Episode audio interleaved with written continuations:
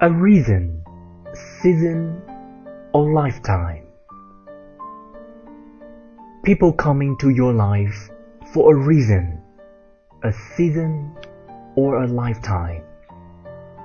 When you figure out which one it is, you will know what to do for each person.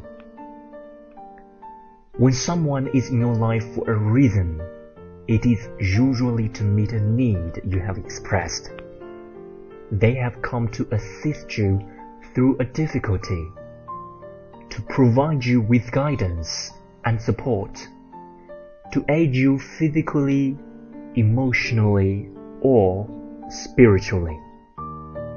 They are there for the reason you need them to be. Then, without any wrongdoing on your part or at an inconvenient time, this person will say or do something to bring the relationship to an end. Sometimes they walk away. Sometimes they act up and force you to take a stand. Sometimes they die. What we must realize is that our need has been met, our desire fulfilled, the work is done. Your need has been answered, and now it is time to move on.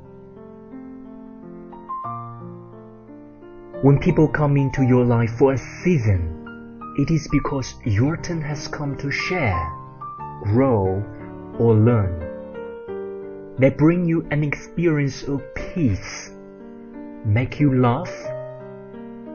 They may teach you something you have never done. They usually give you an unbelievable amount of joy. Believe it, it is real. But only for a season. Lifetime relationships teach you lifetime lessons, things you must build upon in order to have a solid emotional foundation. Your job is to accept the lesson, love the person, and put what you have learned to use in all other relationships and areas of your life.